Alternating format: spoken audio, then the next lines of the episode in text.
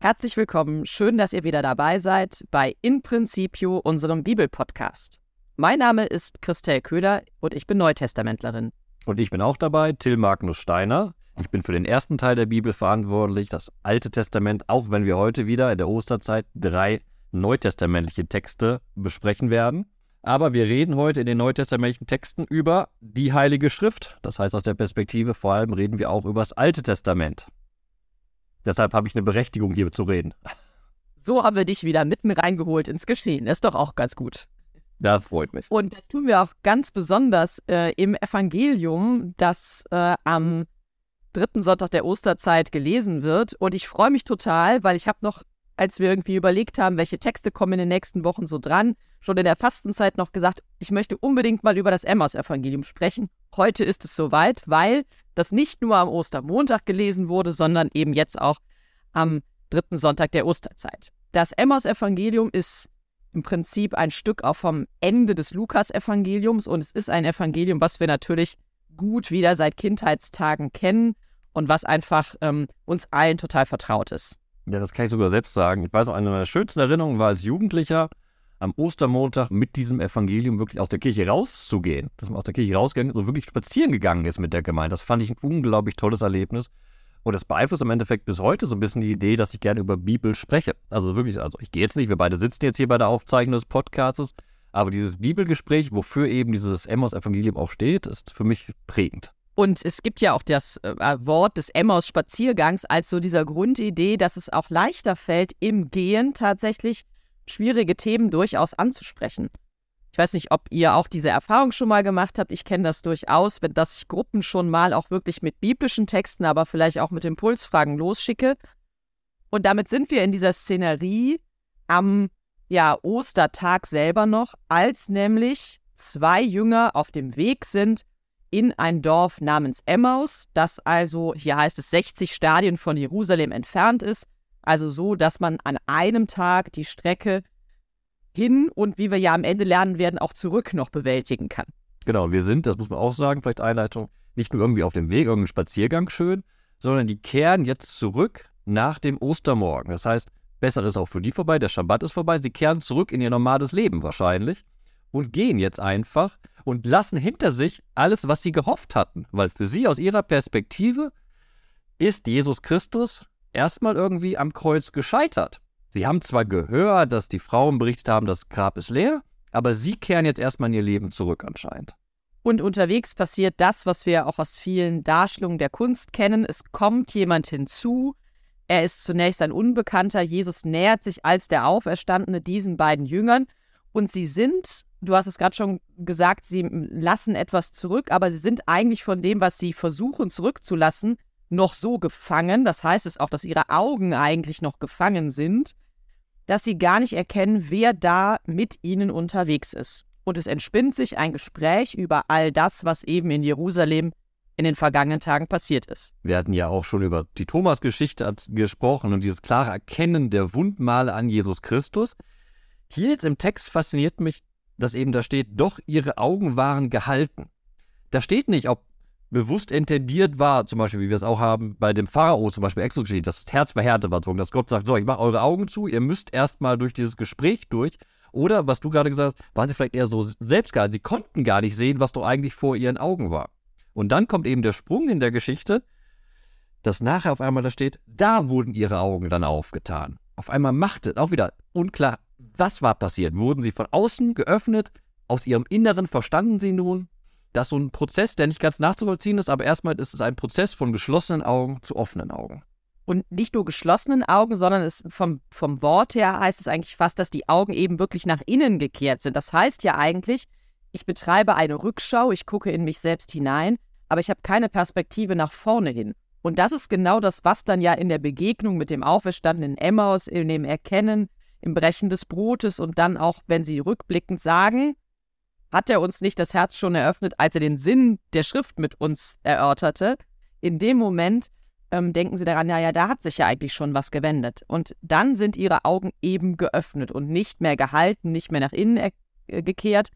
Und es ist eine Perspektive nach vorne hin möglich. Und diese Perspektive, und das ist so toll erzählt in der Geschichte, ihr merkt schon, ich mag die Geschichte wirklich, Denn sobald die Augen geöffnet sind, die Perspektive nach vorne geht, da brechen die beiden noch an demselben Abend auf und kehren zurück nach Jerusalem und wollen unbedingt den anderen erzählen, was sie nun also erlebt haben. Das heißt, diese Perspektive nach vorne durch die geöffneten Augen, die nicht mehr nach innen gekehrt sind, die wird auch sofort dramaturgisch umgesetzt, indem die wieder loslaufen. Es hält sie eben nichts mehr.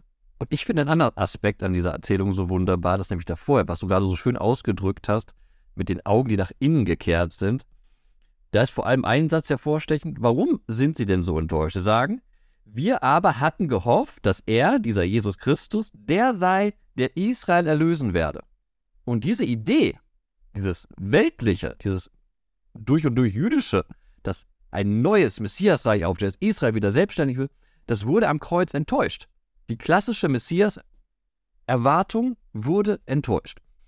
Und aus dieser Enttäuschung kommen sie auch nicht raus. Sie haben gehört, dass das Grab leer ist. Dann sagen sie auch, doch auch einige Frauen aus unserem Kreis haben uns in große Aufregung versetzt. Die Aufregung war da, das Grab ist leer, etc. Aber für sie ist erstmal diese Enttäuschung, das, was sie erwartet hatten, ist nicht eingetreten. Und diese Aufregung führt jetzt nicht dazu, sie sagen, ah, das Grab ist leer, vielleicht ist er doch auferstanden. Sie denken nicht in der Kategorie der Auferstehung. Sie denken in der Kategorie, das Messiasreich ist nicht angebrochen, irgendwie ist doch alles gescheitert. Weil sie eben auch sehr auf sich, ich will jetzt nicht sagen fokussiert, aber doch eine Perspektive auf das haben, ähm, was war unsere Hoffnung und was ist eingetreten. Und dann kommt eben der Moment, weswegen wir auch eben schon gesagt haben, wir müssen mal darüber reden, was der Sinn der Schrift ist und das auch mal zusammenziehen, was ähm, ja, was die Schriften Israels eben ja auch über eine Hoffnung erzählen, von der wir Christen glauben, dass sie eben in Jesus Christus sich erfüllt hat. Denn Jesus tritt zu ihnen, sie erkennen ihn nicht, es gibt den Dialog und dann sagt er, ihr Unverständigen, deren Herz zu träge ist, um alles zu glauben, was die Propheten gesagt haben. Das finde ich auch eine wunderbare Formulierung. Das Herz ist zu träge, also im Prinzip, ich sage jetzt mal, denen fehlt ein bisschen der Innovationsgeist, zu glauben, oder daran zu denken, dass tatsächlich die Hoffnung sich vielleicht auch anders in eine Realität bringt, als sie es sich erwartet haben. Ich meine, das ist auch das, woran Jesus zum Teil scheitert in dieser ganzen Geschichte. Aber auch die Jünger sind nicht in der Lage, von ihrer eigenen Erwartung, auch von ihrer eigenen ja, Leseerfahrung der Schriften, ähm, aus der herauszutreten und sich überraschen zu lassen von dem, was Gott tut. Und das ist eigentlich auch ein Teil der Pointe dieses Textes. Und da hast du ein wichtiges Wort gesagt. Du hast nämlich überraschen lassen gesagt. Das passt nämlich gut. Ich finde auch sehr interessant hier am Text, dass eben dieses Jesus da auftritt und dann wird gesagt, er erzählt oder er erklärt aus den gesamten Heiligen Schrift heraus, was über den Messias da steht. Aber der Text bietet uns natürlich keinen Schriftbeweis, weil, das muss man ja auch mal sagen, für die Jünger stellvertretend, aus dem Alten Testament ergibt sich nicht, dass der Messias kommt, stirbt, nach drei Tagen aufersteht und dann alles wunderbar ist. Das ergibt sich nicht aus dem Alten Testament. Man kann vom Jesus-Ereignis zurückgucken und sagen, okay, wir können beim Gottesknecht in Jesaja etwas finden, wir können da Ideen finden, wie wir das verstehen können. Aber allein aus der Heiligen Schrift, und das machen auch die Emmaus-Jünger in ihrer Erfahrung, allein aus der Heiligen Schrift komme ich nicht zum Glauben an Jesus Christus. Mit Heilige Schrift meine ich hier das Alte Testament. Ja, zumindest nicht, würde ich sagen, aufgrund eines Zitats. Also wo halt drin steht, das und das passiert und dann passiert es auch. Es ist mehr, sich einzudenken, in die Wirklichkeit Gottes, sich einzudenken in seine Liebe zum Leben, in sein Festhalten an denen, die ihm treu sind. Ähm, und wenn man versteht, dass es ein Gott des Lebens ist und kein Gott des Todes beispielsweise, dann erschließt sich auch, warum dieser Jesus, der Sohn Gottes ist, der treu den Weg des Vaters mitgeht, warum der tatsächlich am Ende nicht ähm, sterben kann und es ja wieder so aussieht, als hätte der Tod das letzte Wort, sondern genau das, was wir auch in der Osternacht gehört haben. Es ist eben so, der Tod hat keine Macht mehr über ihn. Der Tod ist entmachtet und das zeigt der Gott des Lebens und davon ist natürlich sind natürlich die Schriften Israels voll genau. von Gott als dem Gott des Lebens. Und die Schriften Israels geben sozusagen das Fundament für den Glauben, aber das eigentliche des Glaubens, die eigentliche Begegnung, das ist auch in dieser Emmaus-Erzählung deutlich, passiert dann in der Begegnung wirklich. Weil nicht nach dem Schriftbeweis geht den Jüngern die Augen auf und sagen, jo, ah, warte mal, Jesus, Wundmaler, puh. Nein. Erstmal ist das Gespräch so interessant, dass ihr ihm am Abend noch einladet in das Haus. Und da passiert etwas Interessantes im Text. Der, der eingeladen ist, Jesus Christus, in das Haus einzukehren, wird auf einmal zum Gastgeber. Er ist nämlich, der da das Brot bricht. Und dann ist eine Kleinigkeit im Text, die genau diese Begegnung verdeutlicht. Sie sagen nämlich vor diesem Brotbrechen, bleibe bei uns, denn es wird Abend, der Tag hat sich schon geneigt. Da ging er mit ihnen, um bei ihnen zu bleiben. Dieses mit ihm, dieses Zusammen wird ganz, ganz deutlich gemacht. Und dann, das ist diese Grundlage des Zusammenseins, diese Grundlage dafür, dass beim Brotbrechen dann wirklich die Augen geöffnet werden, weil da passiert das, was im Endeffekt die Grundlage unseres Christentums ja bis heute ist, das gemeinsame Brotbrechen und die Begegnung mit Jesus Christus, dem Auferstanden. Und das ist schön, dass du diesen Satz genau zitierst, weil das auch ein Rückverweis im Lukasevangelium ist. Denn ganz ähnlich wird diese ganz spannende Geschichte zwischen, zwischen Zachäus und Jesus dargestellt. Da geht es nämlich auch, er geht mit zu ihm und er, Jesus sagt, ich bin, muss heute bei dir bleiben. Es ist tatsächlich genau das gleiche griechische Wort. Ähm, was da zum Einsatz kommt. Es geht also wirklich darum, in Gemeinschaft etwas zu erfahren und diese Gemeinschaft bewirkt dann auch die Form, dass man sich darauf zurückerinnern kann. Es ist eben eine Erinnerungsgemeinschaft, so wie wir Christen ja auch bis heute leben und Gottesdienst feiern. Und das taucht dann am Ende des Textes ja auch nochmal auf. Jesus bricht das Brot, sie erkennen ihn, er entschwindet und dann brannte nicht unser Herz in uns, als er unterwegs mit uns redete und uns den Sinn der Schrift eröffnete. Und vorher im Text hat er noch gesagt, aber also denkt da auch nochmal daran zurück, ne? Also erinnert euch und so weiter und so fort. Die Engel am leeren Grab sagen ja auch, erinnert euch an das, was er euch gesagt hat. Also es geht darum, selber auch in der Lage zu sein, aus dem, was ich höre und erlebe, Rückschlüsse zu ziehen. Und diese Rückschlüsse sind auch Teil dessen, was unseren Glauben ausmacht. Und das natürlich eben in Gemeinschaft. Und das möchte ich jetzt nochmal ein bisschen ab, äh, abstrahieren, beziehungsweise auf eine andere Ebene bringen, weil es genau das ist. Das Schriftgespräch selbst ist eben noch nicht diese Gemeinschaft, sondern das ist der Dialog miteinander. Das ist auch wie wir beide Christen miteinander reden, unser Dialog, unsere Gemeinschaft, die wir haben. Aber es wird eben zu dieser Glaubensgemeinschaft, in dem hier der Dritte hinzutritt und sich mitteilt in der Begegnung, wirklich im Brotbrechen. Und das ist eben das Wichtige, was ich bei diesem Emos deutlich machen möchte, bevor wir gleich zur anderen Schriftstelle und zur anderen Schriftauslegung rüberspringen, dass hier eben nicht äh, die Auslegung der Schrift diese Begegnung wirklich ist, sondern das ist die Grundlage, wie wir es vorhin geschrieben haben, durch die Schrift erschließt sich die Möglichkeit des Erkennens in der Begegnung und erst wirklich in der wahren Begegnung wird offen, wer das ist, wer da mit uns geht auf unserem Weg, beziehungsweise in der Emmaus-Erzählung, wer mit den Jüngern da zusammen geht. Das heißt, diese Schrift ist die Grundlage des Erkennens, aber das Erkennen ist die eigentliche wahre Begegnung die dann darauf aufgesetzt ist. Und das ist ja auch das Schöne tatsächlich beider Religionen, des Judentums wie des Christentums. Wir glauben daran, dass wir Gottes, Gott und Gottes Wort in seinen Schriften begegnen können. Aber wir sagen eben auch, es braucht das Auslegen dieser Schriften. Es braucht ein immer wieder hineinübersetzen in unsere tatsächlich jeweiligen Lebenssituationen, auch in die jeweiligen Zeiten, in der wir leben. Das heißt also, das Wort Gottes für sich hat einen Wert, aber es hat eben auch einen Wert, dass dieses Wort Gottes immer wieder neu erschlossen wird und immer wieder neu in den Dialog gebracht wird. Und das zeichnet ja beide Religionen auch in ihren Gottesdiensten aus. Das finde ich total spannend. Und das können wir dann sehr schön sehen, wenn wir tatsächlich in die erste Lesung dieses Sonntags springen, nämlich in die Apostelgeschichte und in die Pfingstpredigt des Petrus hinein. Genau.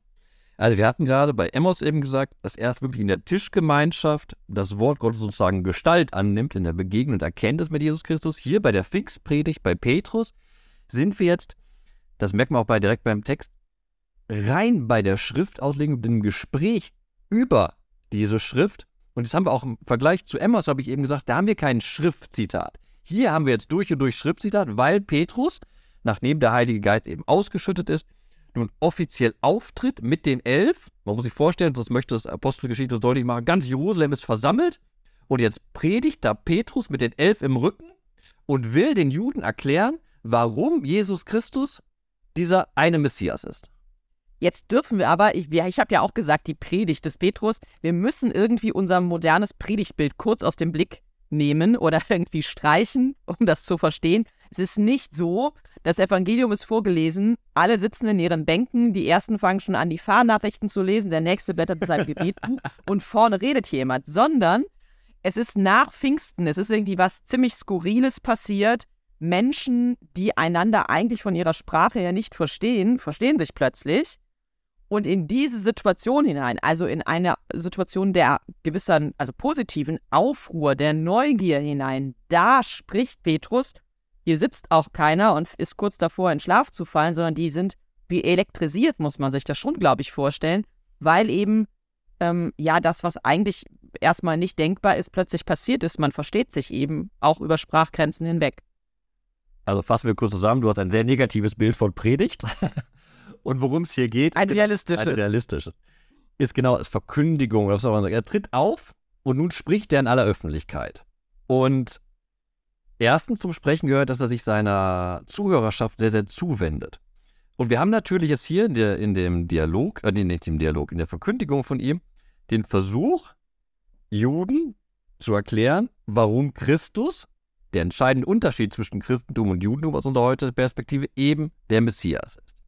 Und was ich an dem Text sehr wertschätze, ist vor allem die Anreden. Ganz kurzer Satz dazu. Er fängt an, ihr Israel, ihr Juden, ihr Juden. Das ist erstmal diese Bezeichnung als Volk. Dann geht er direkt weiter. Israeliten. Hört dieses Wort. Israel ist eben das Volk Israel, das auserwähltes Volk, als heilsgeschichtlich. Und danach in Vers 9 sagt er Brüder weil ja Petrus auch einer von ihnen ist. Ihr seid. Und jetzt aus diesem Diskurs innerhalb des Judentums möchte er aufzeigen, dass dieser Jesus Christus, der auferstanden ist, dieser eine Messias ist, der erwartet wird. Und dazu zieht er Psalm 16 heran. Und das ist ein ganz spannender äh, Art von Exegese, weil es genau das Typische, was wir als Christen immer wieder haben, wenn wir Psalm 16 alleine lesen würden, kämen wir darauf nicht. Jetzt aber in dem Kontext und den Worten, die er aufführt, ist es ein Versuch, jemanden aus der jüdischen Tradition abzuholen und zu zeigen, guck mal, da ist vielleicht mehr angedeutet, wenn man von Jesus Christus zurückguckt auf diesen Text. Und die Perspektive, aus der Petrus zurückguckt, ist eben die eigene Erlebensperspektive, die wir im Prinzip ja auch grundgelegt haben mit der Emmaus-Geschichte, die Apostel erleben, die Jünger Jesu erleben, dieser Jesus ist nicht im Tod geblieben. Und deswegen ist dieser Vers 24 so ein bisschen der Auftakt, aber auch der Verstehenshinweis dafür, warum Petrus jetzt tatsächlich diesen, diesen Exkurs in Psalm 16 hineinmacht. Denn Petrus stellt fest, Gott aber hat ihn, also Jesus, von den Wehen des Todes befreit und auferweckt. Denn, und das ist so toll, es war unmöglich, dass er vom Tod festgehalten wurde. Also es ist ein Ding der Unmöglichkeit, dass dieser Jesus mit seiner Treue zum Vater im Tod blieb und dass Gott ihn nicht ins Leben zurückholt. Und dann kommt der Psalm. Wie du es eben in der Diskussion über die Emmaus-Geschichte auch gesagt hast, wenn man ins Alte Testament reinguckt, ist Gott der Liebe und des Lebens. Also ist er auch stärker und treuer als der Tod. Ich meine, übersteht den Tod. Und das ist genau die Aussage, um die es hier geht. Und Petrus macht nicht nur deutlich, dass Gott eben diesen Jesus von den Wehen, beziehungsweise wie es dann im Psalm 16, äh, in, den, in Psalm 17 heißt, von den Stricken des Todes befreit, sondern es ist dieser Gott, der vorher auch schon Jesus beglaubigt hatte mit Wundern und der entschieden hat, dass Jesus eben am Kreuz sterben muss für diese Erlösung. So, jetzt springen wir aber in Psalm 16. Das ist ja genau das, was du gesagt hast da.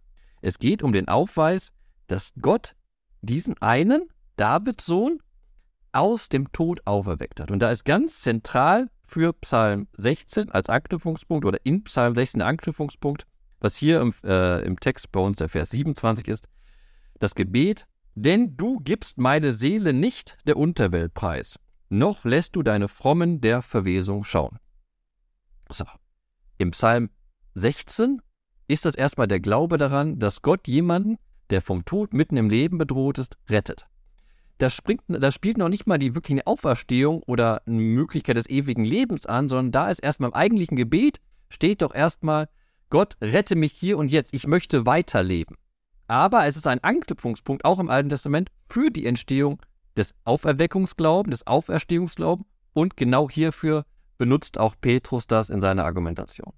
Und da muss man den nächsten Vers, finde ich, ja sogar noch mit hinzunehmen. Du hast mir die Wege zum Leben gezeigt Du wirst mich erfüllen mit Freude vor deinem Angesicht. Das hat ja eine doppelte Zielrichtung, würde ich sagen. Das eine ist, du hast mir die Wege zum Leben gezeigt, das heißt, du eröffnest mir in meinem Leben auch Wege, wie ich gut leben kann. Also sprich, du gibst mir Weisungen, du hilfst mir, das Leben mit meinen Mitmenschen, mit dir, auch mit mir selbst gut zu gestalten, was zu Freude führt im Übrigen. Ganz schön formuliert hier. Und gleichzeitig aber auch, Wege zum Leben sind auch Wege zu einem dauerhaften Leben mit dir. Und dann eben genau zu dem Moment, wo es eben darum geht, nicht in der Unterwelt am Ende zu landen, sondern ganz eben in einer dauerhaften Gemeinschaft mit Gott zu existieren. Dauerhafte Gemeinschaft, das ist der Anknüpfungspunkt hier. Weil Petrus weist aus dem Text heraus und sagt, Psalm 16, das ist doch ein Text, der von David überschrieben ist. Also von David. Aber David hat Verwesung erfahren. Und da verweist er wunderbar aus dem Text raus und sagt, zur damaligen Zeit war in Jerusalem, heute auch, wobei es eine andere Verordnung ist, ein Grabmal Davids zu sehen. Ein Grab. Ganz, ganz deutlich, David ist gestorben und David ist verwest. Und dann kommt die clevere Frage in Bezug auf die Hörerschaft. Ja, aber wer redet denn dann Psalm 16, beziehungsweise wovon spricht David denn überhaupt? Und dann kommt dieser großartige Sprung. Da er ein Prophet war und wusste, dass Gott ihm einen Eid geschworen hatte, die Dynastieverheißung, dass immer ein Davide auf dem Thron Israel sitzen wird, einer von seinen Nachkommen eben werde auf dem Thron sitzen, sagte er vorausschauend über die Auferstehung des Christus, er gab ihn nicht der Unterweltpreis und sein Leben schaute die Verwesung nicht. Er bezieht also ganz, ganz clever vom Christusereignis herguckend Psalm 16 und die Aussagen als eine Prophetie auf einmal, was selbst im Text nicht drin steckt, aber aus der Situation sich ergibt jetzt für Petrus, als eine Prophetie, die eben verweist auf Jesus Christus. Und so wird in der Rede verdeutlicht, es gibt doch eine Möglichkeit zu denken, dass wirklich dieser Davidssohn, dieser eine Messias, Jesus Christus, der ist, den wir alle erwarten. Der eben, wie er, wie er am Anfang gesagt hatte, von Gott doch auch sogar beglaubigt wurde. Und das ist dann der Grund, auf den läuft es am Ende hin in dieser Predigt des Petrus, dass er sagt, genau diesen Jesus, also der, den der hier in dieser Nachfolge des David steht, in der Nachfolge dieser Verheißung steht und gleichzeitig den wir erlebt haben, ähm, als beglaubigt durch Machttaten, Wunder und Zeichen, der mitten in unserer Mitte lebte, der ans Kreuz geschlagen wurde. Diesen Jesus hat Gott auferweckt. Das ist Vers 32. Dafür sind wir alle Zeugen. Also wir haben erlebt, dass das, was der David gesagt hat, so deutet es Petrus, dass das eintritt. Und damit erweist sich Gott als treu und als dieser Gott des Lebens, der im Prinzip, also das, was die Quintessenz aller Hoffnung ist, Gott ist der, der nicht aufhört, uns Menschen zu lieben, selbst wenn das irdische Leben zu Ende geht. Es gibt ein, eine Gemeinschaft, die dauerhaft bleibt. Und jetzt auch wieder möchte ich darauf hinweisen, diese sehr clevere Auslegung von Psalm 16, die da von Petrus vorgelegt wird, kulminiert im Endeffekt doch wieder nicht in einem so Argument, jetzt habe ich es euch aufgezeigt, sondern das bezeugen wir. Wir zeugen, dass er auferweckt wurde. Das ist der Schlüssel für uns, um das alles zu verstehen. Ohne diese Auferweckung wäre auch diese Verkündigung von Petrus hinein in Psalm 16 und hinaus aus Psalm 16 nicht möglich. Und auch das haben wir bei der Emmaus-Geschichte. Diese Begegnung führt jetzt auch wieder dazu, dass die Jünger zu Zeugen werden. Sie rennen zurück nach Jerusalem und bezeugen die Begegnung und bezeugen damit, dass dieser Jesus auferstanden ist. Und was wird bezeugt? Hier wird es von Petrus als auch von den Jüngern, dass eben Gottes Liebe so treu ist, dass sie durch den Tod hindurch zurück ins Leben führt. Und damit springen wir jetzt noch in den dritten Text des Sonntags, den wir nicht mehr, obwohl es ein kurzer Text ist, jetzt vielleicht nicht mehr ganz in den Blick nehmen, sondern genau diese Linie mal weiterverfolgen. Wir sind im ersten Petrusbrief und im ersten Kapitel. Wir sind also ja zwar eigentlich in der gleichen Generation, könnte man sagen, wie in der Apostelgeschichte, also ähnliche Zeitrichtung, ein bisschen später vielleicht, aber es wird ja deutlicher hier jetzt an die Gemeinde gesprochen, wo Menschen zusammenkommen, die nicht mehr erste Augenzeugen des, der, der Machttaten und auch des Todes und der Auferweckung Jesu sind. Und an diese Menschen sagt dann der Autor des ersten Petrusbriefes, das ist nicht Petrus selbst im Übrigen, durch ihn, also durch diesen Jesus, seid ihr zum Glauben an Gott gekommen, der ihn von den Toten auferweckt und ihm die Herrlichkeit gegeben hat, so dass ihr dann eben an Gott glauben und auf ihn hoffen könnt. Das heißt, eigentlich nichts anderes als dieses Dafür sind wir Zeugen der Apostelgeschichte ähm, und das Zurücklaufen der Jünger aus der Emmaus-Geschichte, das ist so eine Art Spin-off-Geschichte, jeder erzählt es weiter, weil es einfach so begeisternd ist. Gott ist ein Gott des Lebens. Er lässt diesen Jesus, er ließ diesen Jesus nicht im Grab. Das erzählen die Jünger weiter, das erzählen die Apostel weiter in der Apostelgeschichte. Dafür sind wir Zeugen. Und es landet am Ende bei den Lesern des ersten Petrusbriefs und es landet am Ende auch bei uns. Dieser Jesus, der nicht im Grab blieb, ist der Grund, warum wir an einen Gott glauben können und auf ihn hoffen können. Darauf läuft quasi dieser erste Petrusbrief-Text am Sonntag zurück oder darauf hin. Das ist eigentlich das Wichtige. Weil wir dieses Überwinden des Todes erleben durften oder von ihm gehört haben, deswegen können wir an so einen Gott glauben, der eben alle Grenzen sprengt. Und aus diesem Glauben, das macht der letzte, letzte Satz ja deutlich, erwächst diese Hoffnung. Glauben und Hoffnung werden hier sehr, sehr eng miteinander verbunden. Und diese Hoffnung spiegelt sich dann ja im optimalen Fall, wo der Petrusbrief ja auch hin möchte, in einem Leben in Gottesfurcht. Das ist genau die Beantwortung, die Treue Gottes, die diesen Jesus Christus sozusagen zu Rechten hochgehoben hat, führt dazu, dass wir, das ist der Trick beim ersten Vers direkt, ja auch mit dem Gottessohn zu Gott, dem Vater beten und ihn als Vater ansprechen können. Wir sind uns seiner Treue also bewusst und jetzt antworten wir in Treue und, das ist das Wichtige, aus Hoffnung. Leben in Gottesfurcht ist kein geknechtetes Leben, das ist ein Leben voll der Hoffnung, weil wir wissen, dass die Treue Gottes diese stärkste Macht in dieser ganzen Welt ist, an die wir glauben. Bevor wir vielleicht zu unseren Sätzen jeweils kommen, ich warne dich schon mal vor, Till, ähm, noch, also was dadurch schön zusammenkommt, ist, dass wir auch eine doppelte Art und Weise eben kennen, Zeugnis dafür zu geben. Das eine ist das Weitererzählen, das ist das, was der Petrus macht, das, was auch die Jünger in Emmaus machen. Und das zweite ist aber, so zu leben, also mit dem eigenen Leben und mit dem eigenen Tun Zeugnis dafür zu geben, worauf wir hoffen. Das ist ja auch ein ganz großes Thema insgesamt des ersten Petrusbriefes. Und hier das Leben in Gottesfurcht ist eben ein Leben, das auch nach außen hin, also es ist nicht nur in, ein innerliches Geschehen, es ist ein Leben, das auch nach außen hin sichtbar macht, worauf wir hoffen dürfen. So, du könntest doch weiterreden, weil ich habe noch keinen Vers. Hast du vielleicht einen Vers? Ja. Okay. Ich war schon fest entschlossen, als ich wusste, dass dieser Abschnitt aus der Apostelgeschichte kommt. Ich glaube, ich habe es eben auch schon angedeutet. Ich finde wunderbar diesen Halbvers 24. Es war unmöglich, dass er vom Tod festgehalten wurde. Ähm, ich kann da gar nicht so furchtbar viel zu sagen. Ich finde, dieser Vers packt mich total. Es ist irgendwie diese Grundidee ähm, der Unmöglichkeit, dass der Tod die Macht hat, die wir oft meinen, dass er hat, weil er eine sichtbare Verbindung zu lieben Menschen auflöst, weil er ähm, weil er oft mit sehr, sehr viel Leid einhergeht und gerade auch in unserer Welt und in unserer heutigen Zeit wir das so erleben und die Hoffnung darauf, dass Gott diesen Tod entmachtet hat und dass es deswegen unmöglich ist, dass dieser Tod eine Endgültigkeit hat.